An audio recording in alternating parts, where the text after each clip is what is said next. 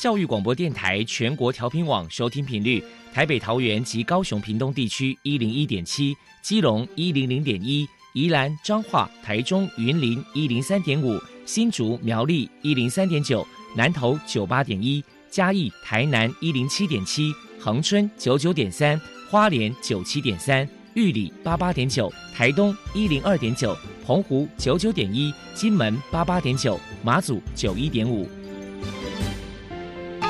爱是包容，爱是牺牲，爱是分享，爱是服务。因为爱，特殊教育充满了无限的可能。用爱关怀身心障碍同学的未来，用心倾听资赋优异子女的心声。欢迎老师、家长、同学们，大家一起加入。特别的爱这个大家庭。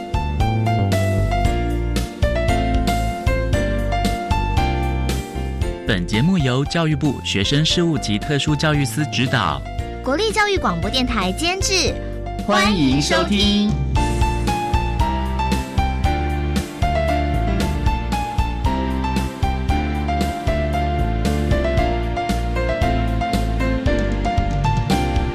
因为爱，我们在空中相聚，欢迎您再度收听特别的爱，我是小莹。这个节目在每个星期六和星期天的十六点零五分到十七点播出。在今天节目中，将为您安排两个部分。首先，在“爱的小百科”单元里头，波波将为你安排“超级发电机”单元，为您邀请台中市启明重建福利协会的理事长蔡胜雄蔡理事长为大家介绍台中启明重建福利协会的相关资讯，希望提供家长、老师还有同学们可以做参考。另外，今天的主题专访为你安排的是《爱的搜寻引擎》，为您邀请国立彰化师范大学资源教室的辅导老师陈英美陈老师，为大家分享换一种学习策略及方法，谈高等教育阶段视觉障碍学生学习及辅导支持服务的经验，将提供家长、老师可以做参考。节目最后为你安排的是“爱的加油站”，为您邀请国立台中教育大学特殊教育学系的侯真堂教授为大家加油打气了。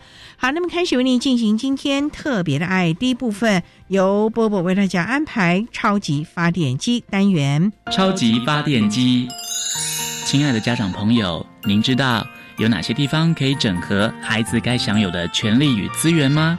无论你在哪里。快到发电机的保护网里，特殊教育网网相连，紧紧照顾你，一同关心身心障碍孩子的成长。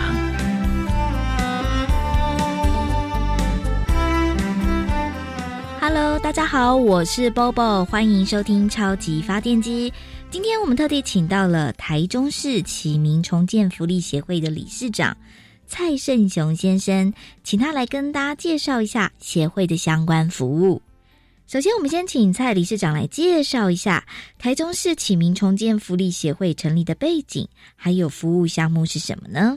我们协会哈，从一百年度由台中启明学校的校友来筹办的指挥，得到的帮助。然后在社会上传达了这份爱。那协会呢，平均大概有三千人次以上的视障朋友得到了服务，提供了生活与就业的服务。视障者拥有一切与一般相同的生活品质，享有获得资讯的权利与尊严的自立的生活。我们另外会在陪伴视障朋友的过程中呢，会成立了一个视障长青据点。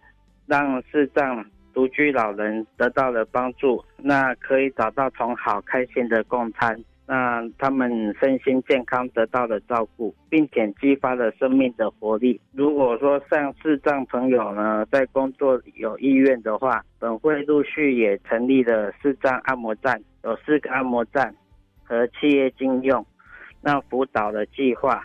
提升大概有五十多人的工作机会，让视障朋友与一般人一样发挥长才与生活。接下来，我们请蔡理事长来谈一谈协会的服务对象有哪一些条件的限制，另外平时会举办哪些活动与人们互动交流。视障者的话，他是领有身心障碍手册、视觉障碍的手册就可以参加协会。服务项目通常我们有一些人文的一些交流，那我们大概每日哈会有一些办的一些课程，像人文啊、艺术啊、体能啊的一些课程。提升了视障者在知识上与教育的层次。那我们定期举办了一些人文的艺术参与的活动。人文的活动呢，会透过我们各博物馆、美术馆或是我们的展览馆的合作，让智障者在各项导览的活动积极提升智障朋友与人文参与的权利。合作过程中呢，也会让政府。相关机关重视到开发视障的友善设施与重要性，也让一般的民众看到视障朋友其实也有一般人一样的享有文化的参与权。那活动同时呢，也达到了倡议的功效。从两方面来看，希望督促政府激发社会大众对视障朋友的关怀与协助。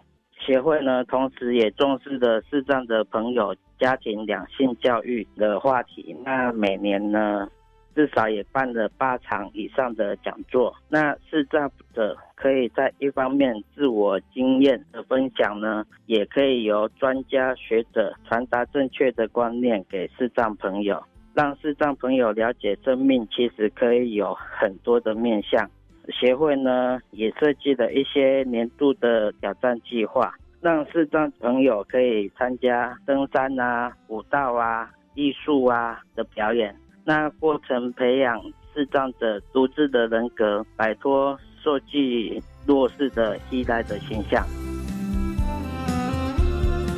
再来，我们请理事长说明一下，台中市启明重建福利协会在今年有哪一些新计划？协会呢，在每一年都会办一些百越的活动。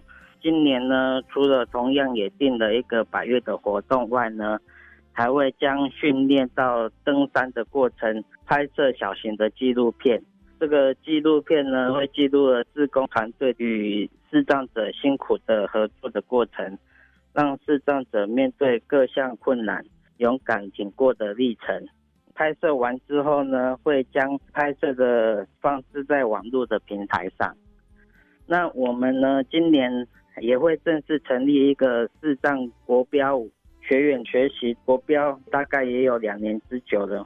那今年度呢，会选选定的一个适时的场合来发表成果，将邀请多方人士共襄盛举，一起见证一群美丽优雅的生命斗士。如果民众有任何的需求或者是疑问，关于协会的联络方式是：协会的话可以拨打电话，台中是零四二二零八二八八八。如果有其他问题的话，也可以直接到协会寻求协助。地址是台中市北区公园路一百八十四号 B one 啊，地下一楼。请教一下蔡理事长。如果身旁有视障的朋友，在日常相处上该注意哪些事情呢？通常与视障者在家里的话，要保持有一个物归原主的习惯，并注意到门不要半开半闭之门哈，或是高挂物啊，或是有一些杂物啊，会丢在道路上啊，随时有可能会造成视障者常常会踢到，会造成受伤啊。如果说到智障者家里呢，也不要轻易去动到智障者家里的摆设，也不要主动想说哦要帮智障者来整理东西，因为有时候东西不见了，他们也会找不到。通常呢，如果说到智障者的家里呢，最好是直接主动跟他打声招呼，让他知道说哦你现在人在场，那离开的时候也是一样的。通常不要以眼神啊，或是表情啊、手势啊，或是肢体语言啊，来取代说啊，那可是代表说这个意思是什么啊？哈，因为他们看不到，也不知道你想要表达些什么东西。通常在一个陌生的场合呢。我们会以之中的数字方位的概念来跟智障者说，现在是哪一个方向有哪些东西，也是避免了说用这里呀、那里呀，或是旁边，或是过去一点比较笼统的语词。只要是多用心一点、耐心啊，或是说减少智障者哈许多的不便和危险，这样的话，视障者如果说出去外面的话，可能就会比较清楚说，哎，我们出去也可以像一般人一样这样。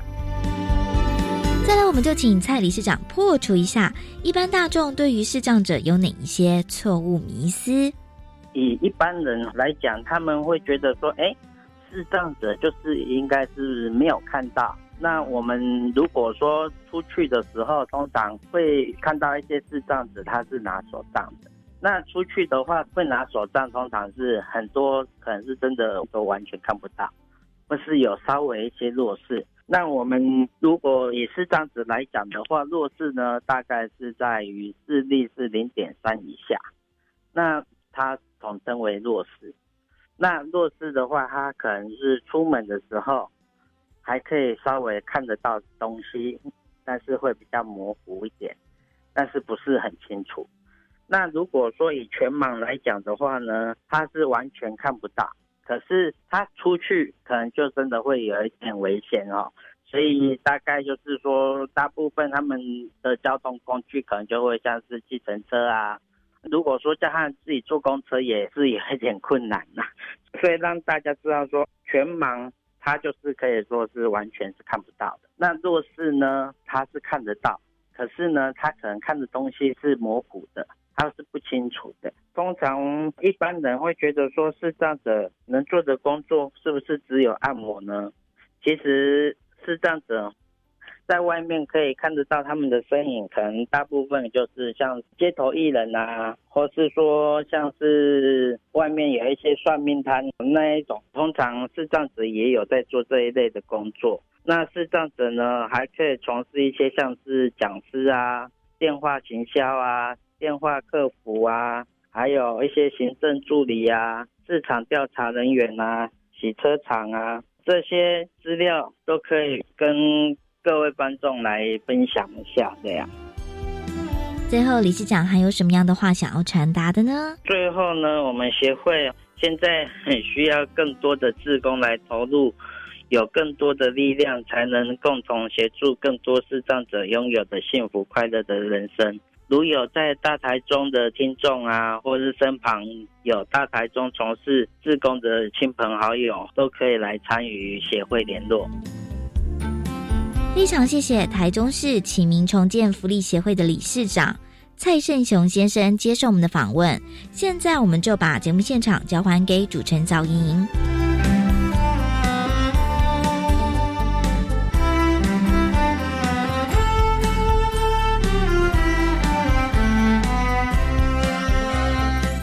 谢谢台中市启明重建福利协会的蔡胜雄理事长以及波波为大家介绍了相关的资讯，希望提供大家可以做参考了。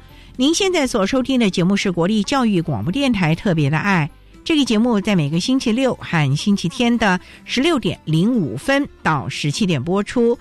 接下来为您进行今天的主题专访，今天的主题专访为您安排的是。爱的搜寻引擎为您邀请国立彰化师范大学资源教室的辅导老师陈英美陈老师为大家分享换一种学习策略及方法，谈高等教育阶段视觉障碍学生学习及辅导支持服务的经验，希提供家长、老师还有同学们可以做参考了。好，那么开始为您进行今天特别的爱的主题专访，爱的搜寻引擎。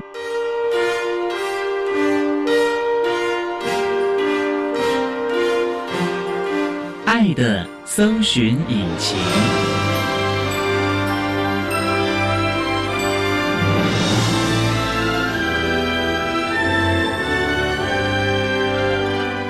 今天为大家邀请到的是国立彰化师范大学资源教室的辅导老师陈英美陈老师，老师您好，主持人好，各位听众大家好。今天啊，特别邀请老师为大家分享换一种学习策略及方法，谈高等教育阶段视觉障碍学生学习及辅导支持服务的相关经验。刚才介绍国立彰化师范大学，那请问他是在我们彰化什么地方啊？我今天到我们的电台，我发觉好像还有另外什么宝山校区，可是听说要有另外一个敬德校区啊。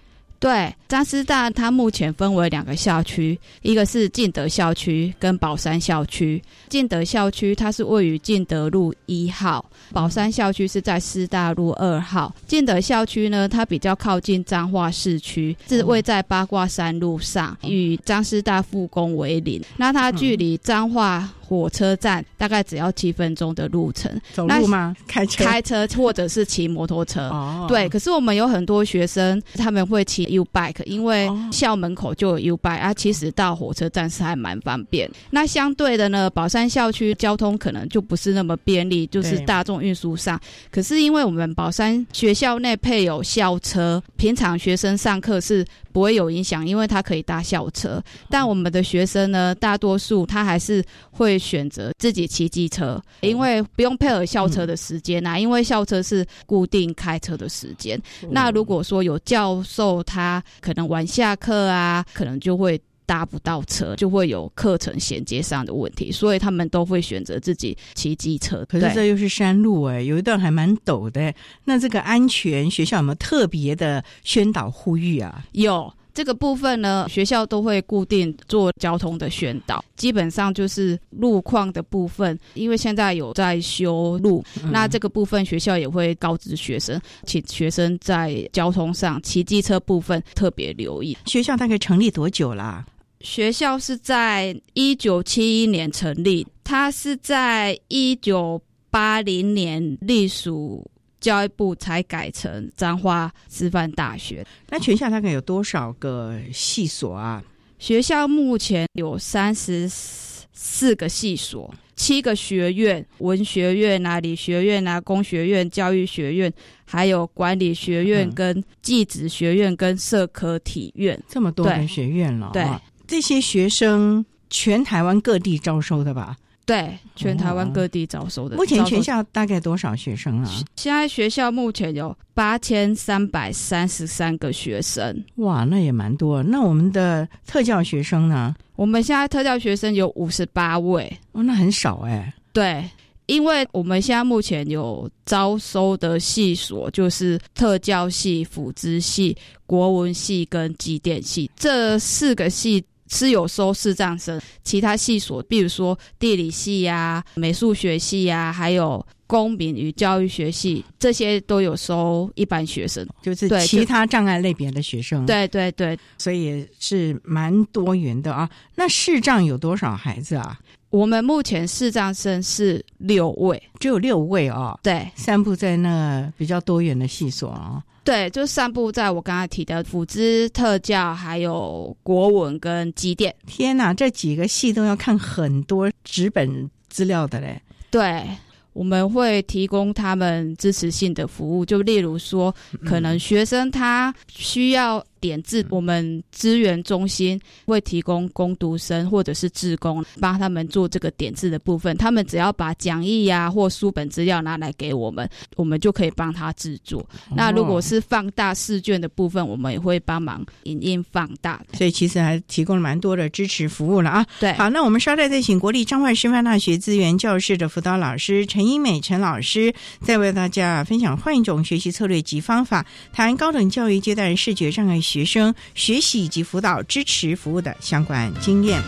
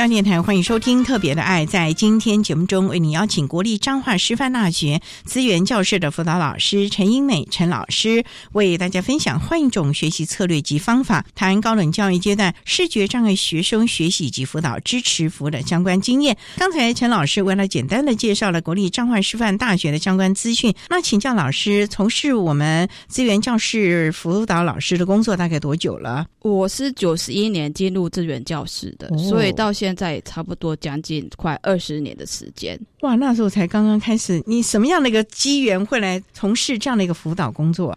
我大学的时候是念夜间部，那我在念大学的期间，我就是在特教中心担任攻读生。因为我们资源教室是八十八年成立的，那那时候刚好毕业后，我有先去我们学校的科教中心当了差不多一两年的专任助理。后来刚好资源教室有一位辅导老师他要离职，那因为里面有一位老师跟我之前一样是担任工读生，所以他希望我可以跟他成为同事，那所以我就又回到资源教室。这当年的工读生后来跟担任辅导老师，这工作项目当然不一样，那心境上应该也不一样了吧？对，工读生的部分呢会比较轻松，就是反正就是老师交代你怎么做，老师交代我怎么做，我就怎么做。可是担任资源教室的辅导老师之后呢，在处理学生事务上呢，变成自己要学会要怎么处理。可是因为我们主管也很好啦，因为我们主管他们都会给我们一些建议，所以我们有时候会听从老师的建议，在辅导学生上会比较顺畅。张师大的资源教室是隶属哪一个单位？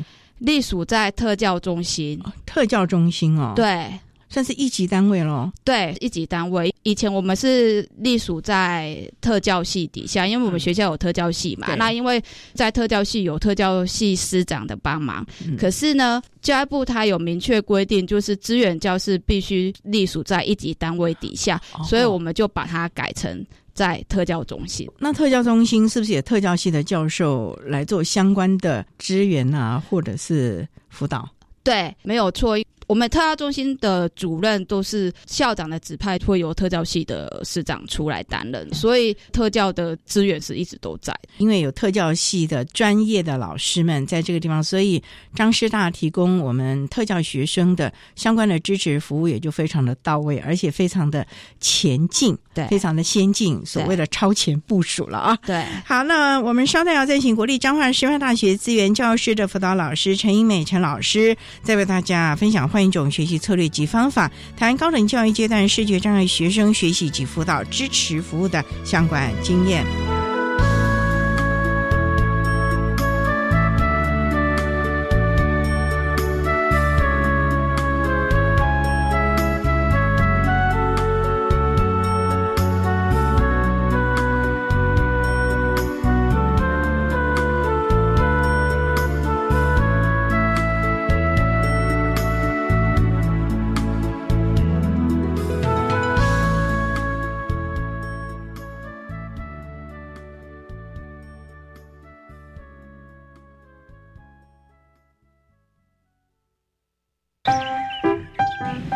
很幸运有一位尽责的爸爸。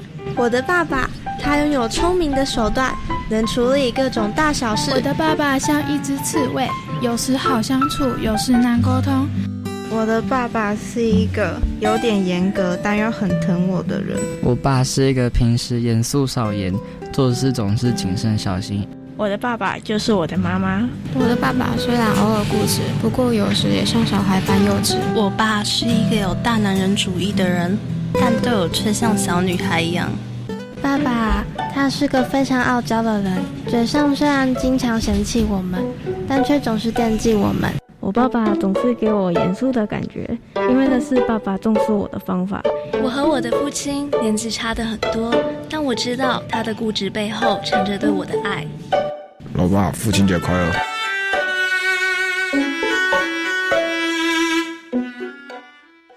大家好，我是新北市新建国小校长许德田。阅读不仅可以认识自己、与人沟通，更可以拥抱世界。阅读素养与生活学习能力息息相关。良好的阅读习惯可以让孩子能够发现问题、解决问题，进而成为终身学习者。爱上阅读，单纯为了愉悦而去阅读，也是幸福人生中重要的一环。教育电台让您深入了解新课纲。管那么的水，罗嘎西木啊！大家好，我们是欧开合唱团。您现在收听的是教育电台。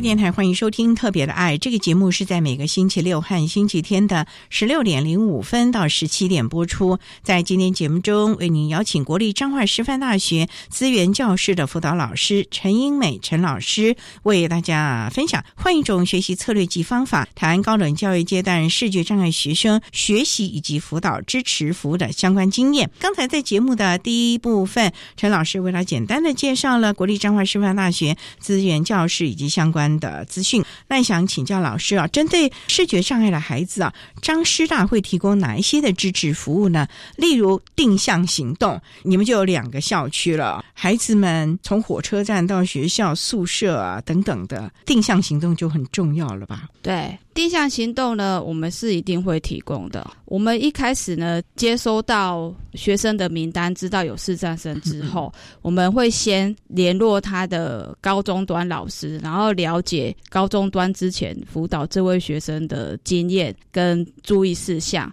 在暑假的时候，我们会办理新生家长座谈会活动，来了解家长跟学生入学后对学校。的期望，希望学校做的服务，还有对未来的期望，我们会介绍资源教师的服务内容。另外，我们会评估学生的特殊教育需求。定向行动重要的就是定向行动的训练，我们会依照学生状况，会协助跟爱盲申请定向行动的训练课程。像我之前的学生，他们都是。进的校区的学生爱忙，他们会先让学生了解校园内的环境，例如说他怎么从宿舍啊走到教室。然后再从教室到资源教室，或者是宿舍到资源教室，这之间的动线都会训练他，一定都会。那再来的话，因为校外的部分呢，就会考量到他的状况，因为我们有一条便当街，便当街那条车辆真的是比较多一点，车流量大，安全呢？对，所以便当街的部分呢，会放到比较后面。就是如果学生有要求，他想要试着走看看的话，我我们才会走。所以基本上你们是先让他。熟悉校内的环境了，对。那这个大概是暑假期间就要来做这样的一个定向训练，不应该等到开学了吧？对，暑假的时候我们就会请他过来，我们会先跟学校的住宿组做协商，就是先安排他入住在学校的宿舍，先住几天吗？还是就可以提前先来报道了？没有，就是他先来住看他，因为我们会跟那个定向师讨论大概需要多久的时间。比如说定向师觉得说，哎，这可能要两个礼拜或三个礼拜，那我们就会先让学生先来住，要做定向的这个时间，这样子还是要经过协调的哦。对对对，否则的话，你如果又外县去的话，那说实在的，你叫他每天舟车往返，这也是蛮辛苦的了。对，所以我们会先安排他入住。那他住的部分呢，因为我们学校有生。障房视障生的部分呢，他一定是住在低楼层，就一楼的那个生障房里面。那生障房里面呢是有卫浴设备，所以他不用出去外面跟大家共用了。对对，这样子的话，心理上也会比较安定，因为他刚开始适应的部分会比较小一点了。对，所以这也是学校考量到了。好了，那学校的这些设备差不多了，可是从火车站到你们学校，这个定向行动要不要训练呢？因为他也没办法骑那个 U 拜啊，对他要搭公车，所以我们教他搭公车。对，对我曾经也是有学生由定向师教他搭公车的这个部分。有时候暑假期间训练可能时间上会不够嘛，那我们开学之后我们一样会继续，只是那时候我们就会配给视障生，就是这一位视障生。协助的同学，就是会带他走，因为他如果不熟悉，我们还是会带他在校园内走，协助他吃的问题，还有他购买生活用品这个部分，我们都会有协助同学会去协助他，这个很重要了啊。好了，这个生活的适应啊，定向行动训练好了，其实最重要就是他的学习了。那你们有跟我们所谓的视障辅具中心先去协调借用相关的学习辅具吗？有。学生他进来的时候，他会有视障辅具，因为大专跟高中只会不太一样。高中只他用的，比如说扩视机，他可能是桌上型的，因为教室不太会去跟动，所以他会用。桌上型就比较大型的扩视机，就固定在那间教室了，就不会任意移动。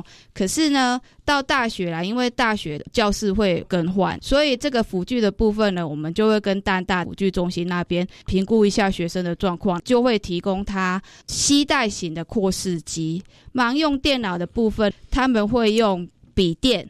取代电脑，然后再一台触摸显示器，然后它它的触摸显示器也是小台的，所以它携带上就不会那么的不便。我们资源教室自己有购买桌上型扩视机跟桌上型的盲用电脑，就是比较大型固定式的。学生呢，如果他们没课的时间，他们可以到资源教室。哇，那你们空间够吗？因为就像你讲的，这种桌上型的很占空间，甚至于你们可能还有其他障别的孩子，可能也需要这相关辅。就都摆在你们资源中心，可以让他们借用啊，空间够吗？其实我们空间算蛮大，就有三十几平。我们是位在进德校区的图书馆总馆里面的一楼右边。我们那个空间呢，真的很多人来参访我们资源教室，都觉得我们那个空间真的是超级棒。很感谢学校啦，因为那么好的地方，其实有某些单位他们也很想要，例如想要把它当成校史室啊或什么的。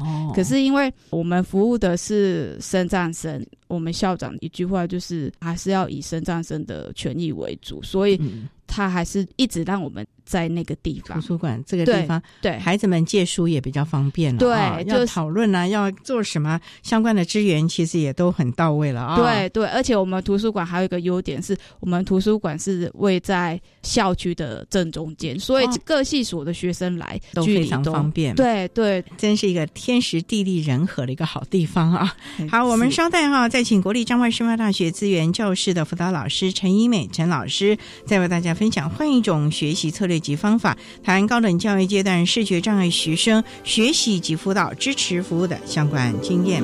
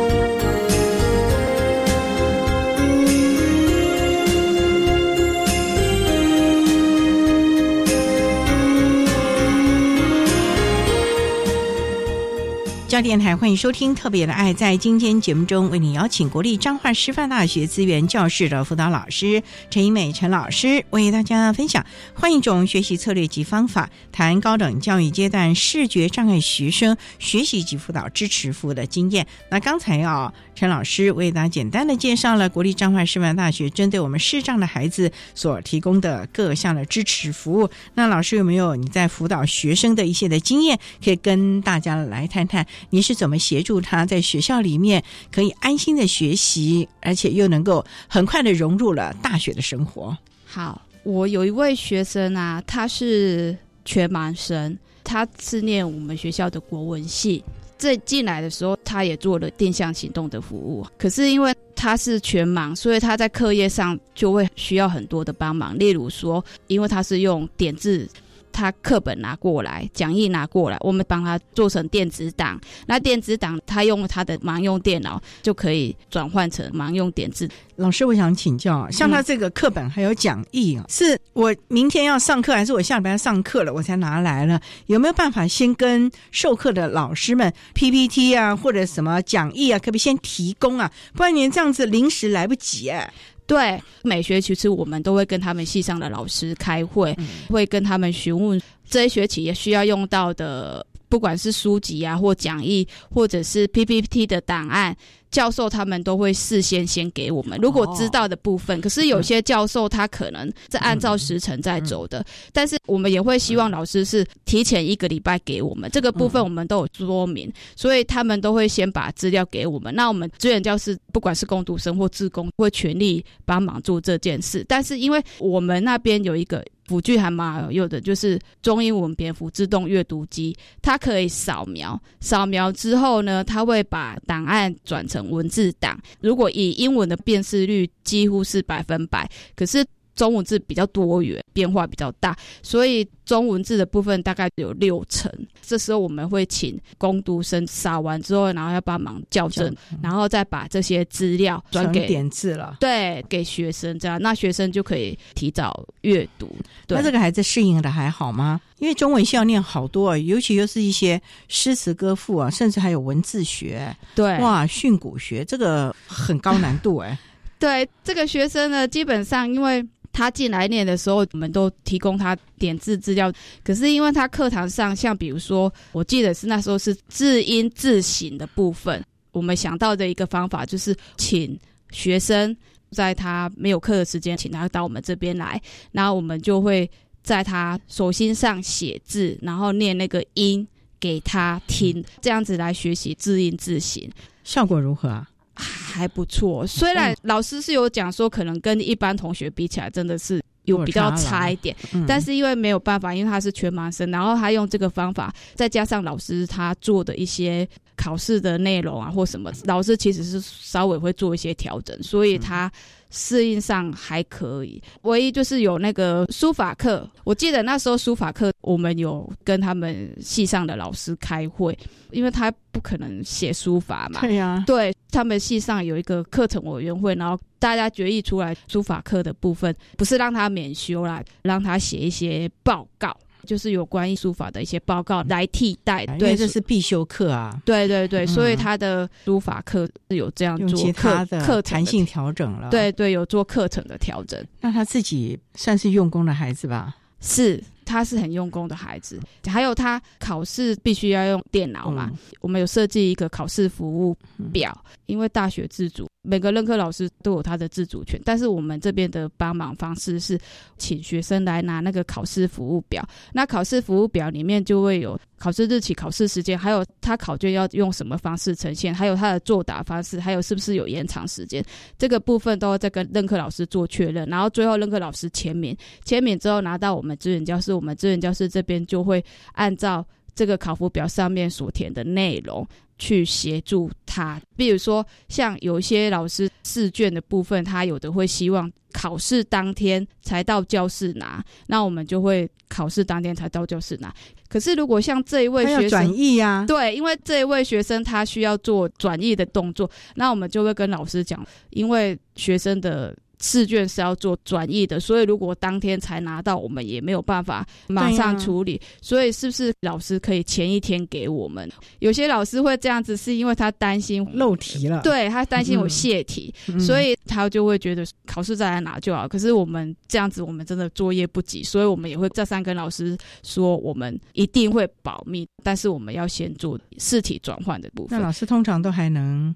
理解吧，对，都可以。嗯。对，那试题转换的这个部分，因为我们确实有答应老师保密，所以我就是由我们自己，比如说，如果是我去跟老师拿，那就是我这边来协助做这个，对我来做这个转译的部分。然后给学生考完之后，因为学生他是用也是用麻用电脑，对，麻用电脑，然后出来是电子试题，但是我们还是会协助印成纸本，把它转成中文字。不然老师他也看不懂，字他也看不懂。嗯，对对对，所以我们就会去帮他转换这样子。那我们稍待再请国立张万师范大学资源教室的辅导老师陈英美陈老师，再为大家分享换一种学习策略及方法，谈高等教育阶段视觉障碍学生学习及辅导支持服务的相关经验。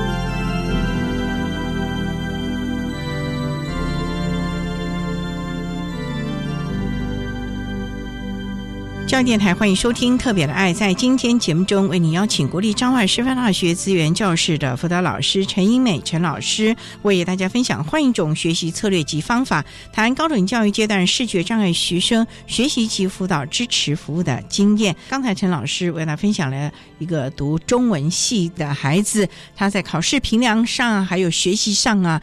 资源教室所给予的协助的，还有没有一些其他的孩子也可以跟大家分享你的支持服务的提供呢？我分享特教系的学，因为特教系是我们每届都会有收视障生。那因为特教系不管是课程的部分，还有它教材的部分，都跟刚刚讲的是差不多。可是因为特教系是全师培学生呢，未来还要考教检跟教证。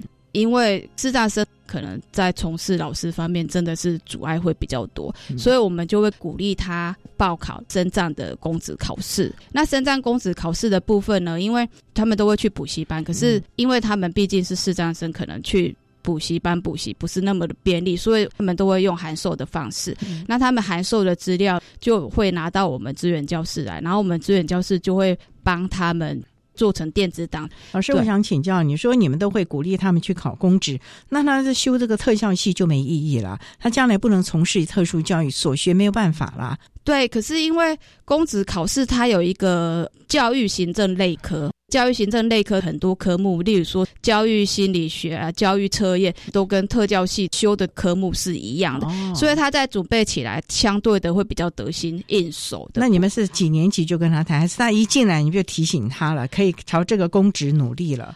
我们每年都会请考上公职的学长姐回来做经验的分享，我们会鼓励学生要来听，以我们的。经验来讲哈，我们每年都会有视障生考上公职考试，都会考上。对对对，就每年应届吗？没有，都是要隔一年，因为用学长姐的经历来跟他们分享，他们真的会听得比较进去，然后他们也会知道说，如果他们对公务人员这一块不讨厌，他们在大三的时候就会开始准备，然后大三会去考一次，主要会。把心力集中在大四，大四就会希望是可以上，因为刚好就可以衔接嘛，衔接对，就毕业后就可以做衔接，所以他就大四的时候倾全力了，对，倾全力，然后希望可以考上。可是因为公职考试毕竟不是那么的容易啦，所以我们目前大多数学生是毕业后，等于是他大五那一年就会考上。那你们都提供他哪一些协助呢？都是函授嘛，对，所以转译成点字档啊，对，或者是盲用电脑可以用的。那其他的呢？因为有的时候光看这些资料也是不够的，可能还是要老师来讲解啊，等等的吧。我们还会有。提供录音跟报读，如果不想看，他可以用录音跟报读。那因为函授不会说只有函授书，就是书面函授这样子，他们是会有教学光碟的函授。那个教学光碟他们会录，所以他就可以用听的，对他就可以用听的。讲义的部分呢，我们除了帮他做电子档，我们也会。帮他录音。如果说他今天哪一部分他可能比较不了解，那他可以拿到我们这边，我们可以帮他报读；或者是说他哪一部分比较不了解，我们可以去找对这一方面比较了解的学长姐，然后来帮他做课业的加强。对对对，课业加强辅导都可以。让他适应这个学业的部分。总而言之，还是孩子自己的心态吧。对，你们提供了这么多的支持服务，你看真的是全方位的。除了学校，甚至于连他未来的就业、国考，你们都考量到。其实最重要是孩子的态度，他自己积不积极吧。对，所以你们有没有特别去跟孩子们讨论到这一块，或者是提醒他们？例如说，给你的这些支持服务，你不能认为是理所当然，你也要适当的回馈，甚至于等等等等，自己要尽全力，不能完全等着所有的支持服务来吧？对我们比较不会做太多，比如说像我刚才讲的，他讲义书本这些要做点字，我们会希望是学生自己拿来，因为我们之前有一位学生是他明天。要，然后他今天才拿来，因为我看了一下他的那个内容，其实他那个内容，他那个讲义还蛮厚的一份，你如果明天马上就要，根本就来不及，所以我那时候就有跟学生问说，这个讲义。你是什么时间拿到的？那他可能跟我讲说上个礼拜拿到，那我就会说，那你为什么拿到的时候不拿来？那你现在才拿来，然后你明天又要，因为他说他明天要考试，他要做报告，他需要马上看。这时候我就会跟他讲说，可是因为你这样子，我们时间上作业上真的来不及，所以我们就只能到明天我们可以做多少，我们就多少给你。这个部分你还是要做一些承担，因为其实是你上个礼拜就应该拿过来了。对，所以这也是他们自己要负责任吧？对，要主动学习吧？对，所以我们都会不断的就是提醒啦。对，我们每学期孩子受教嘛。大多数学生都是 OK，一次两次之后，他们就知道这个事情的大条了。对他们有碰到这个钉子，他们就会知道，那我就是要早一点拿过来。对他自己也知道，这厚厚一本，你就算是今天 K 书明眼人 K 书也也来不及啊。对，哪有你叫别人这样帮你弄了啦？哦，对对，所以这是一种主动负责、对自己负责任的一个态度了。所以这个心态也是你们可能在他刚一进来的时候就要开始不断的耳提面。命，而且要提醒家长不要给予太多的这个溺爱，或者是放纵了吧？对，要适当的放手了吧？对，我们在新生进来、学生家长座谈会的时候，我们就会跟家长讲了。比如说交通上，我们就会跟家长说，这个部分可能要训练他自己搭车回家，而不是每次假日家长就来载。对，那他将来工作怎么办呢？对，是这也不是办法，所以我们都会跟家长讲，还是要放手，然后让他试一次。这样家长可以吗？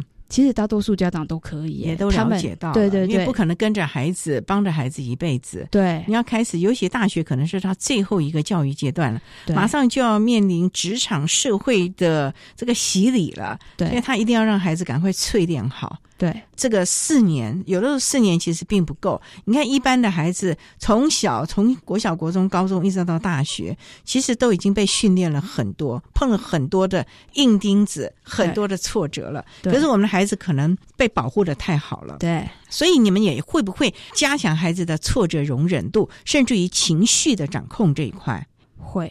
我们会办很多活动，这个活动除了是促进他们人际的部分之外啊，我们也会有一些情绪的一些什么宣导啊或什么的，就让他们可以知道一些。为人处事上啊，还有一些自我情绪管理的部分，需要怎么做一些宣泄，我们也都会做宣。EQ 的管理其实很重要的，牵扯到他未来人际的关系啦、家庭的关系、人我的关系，甚至于职场的关系，也包括他未来在职场是不是能够愉快胜任了。对，所以呢，大学阶段其实要提供了非常多的支持服务，可是最重要的就是孩子你自己能不能主动的。来学习，来配合，这才是一个重点了啊！对，好，那我们今天也非常的谢谢国立张万师范大学资源教室的辅导老师陈英美陈老师，为大家分享换一种学习策略及方法，谈高等教育阶段视觉障碍学生学习及辅导支持服务的经验。非常谢谢陈老师的分享说明，谢谢您，不客气。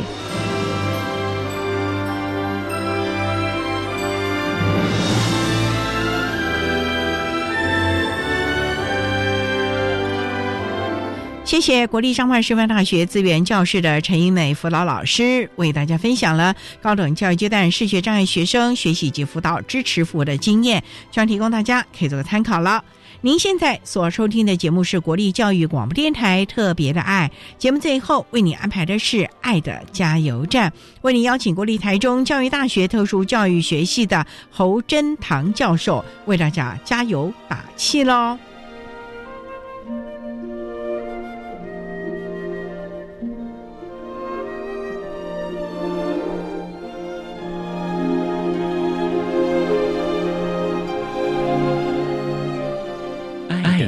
加油站。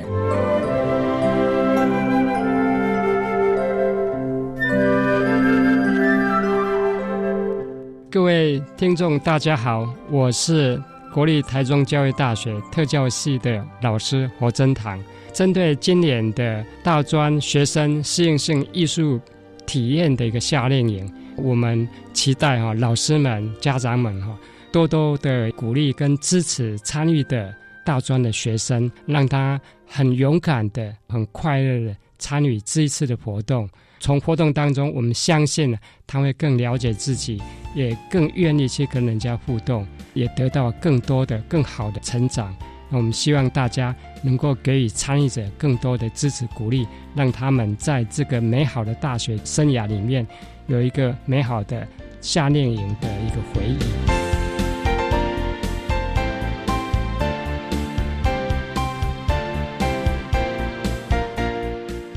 天节目就为您进行到这了，感谢您的收听。在下个星期节目中，为您邀请国立台中教育大学特殊教育学系的孙世恒教授，为大家说明早期发现、把握黄金期，谈发展成为孩童物理治疗早期疗愈的重要性以及正确的观念，希望提供家长、老师可以做个参考了。感谢你的收听，也欢迎在下个星期六十六点零五分再度收听特别的爱。我们下周见了，拜拜。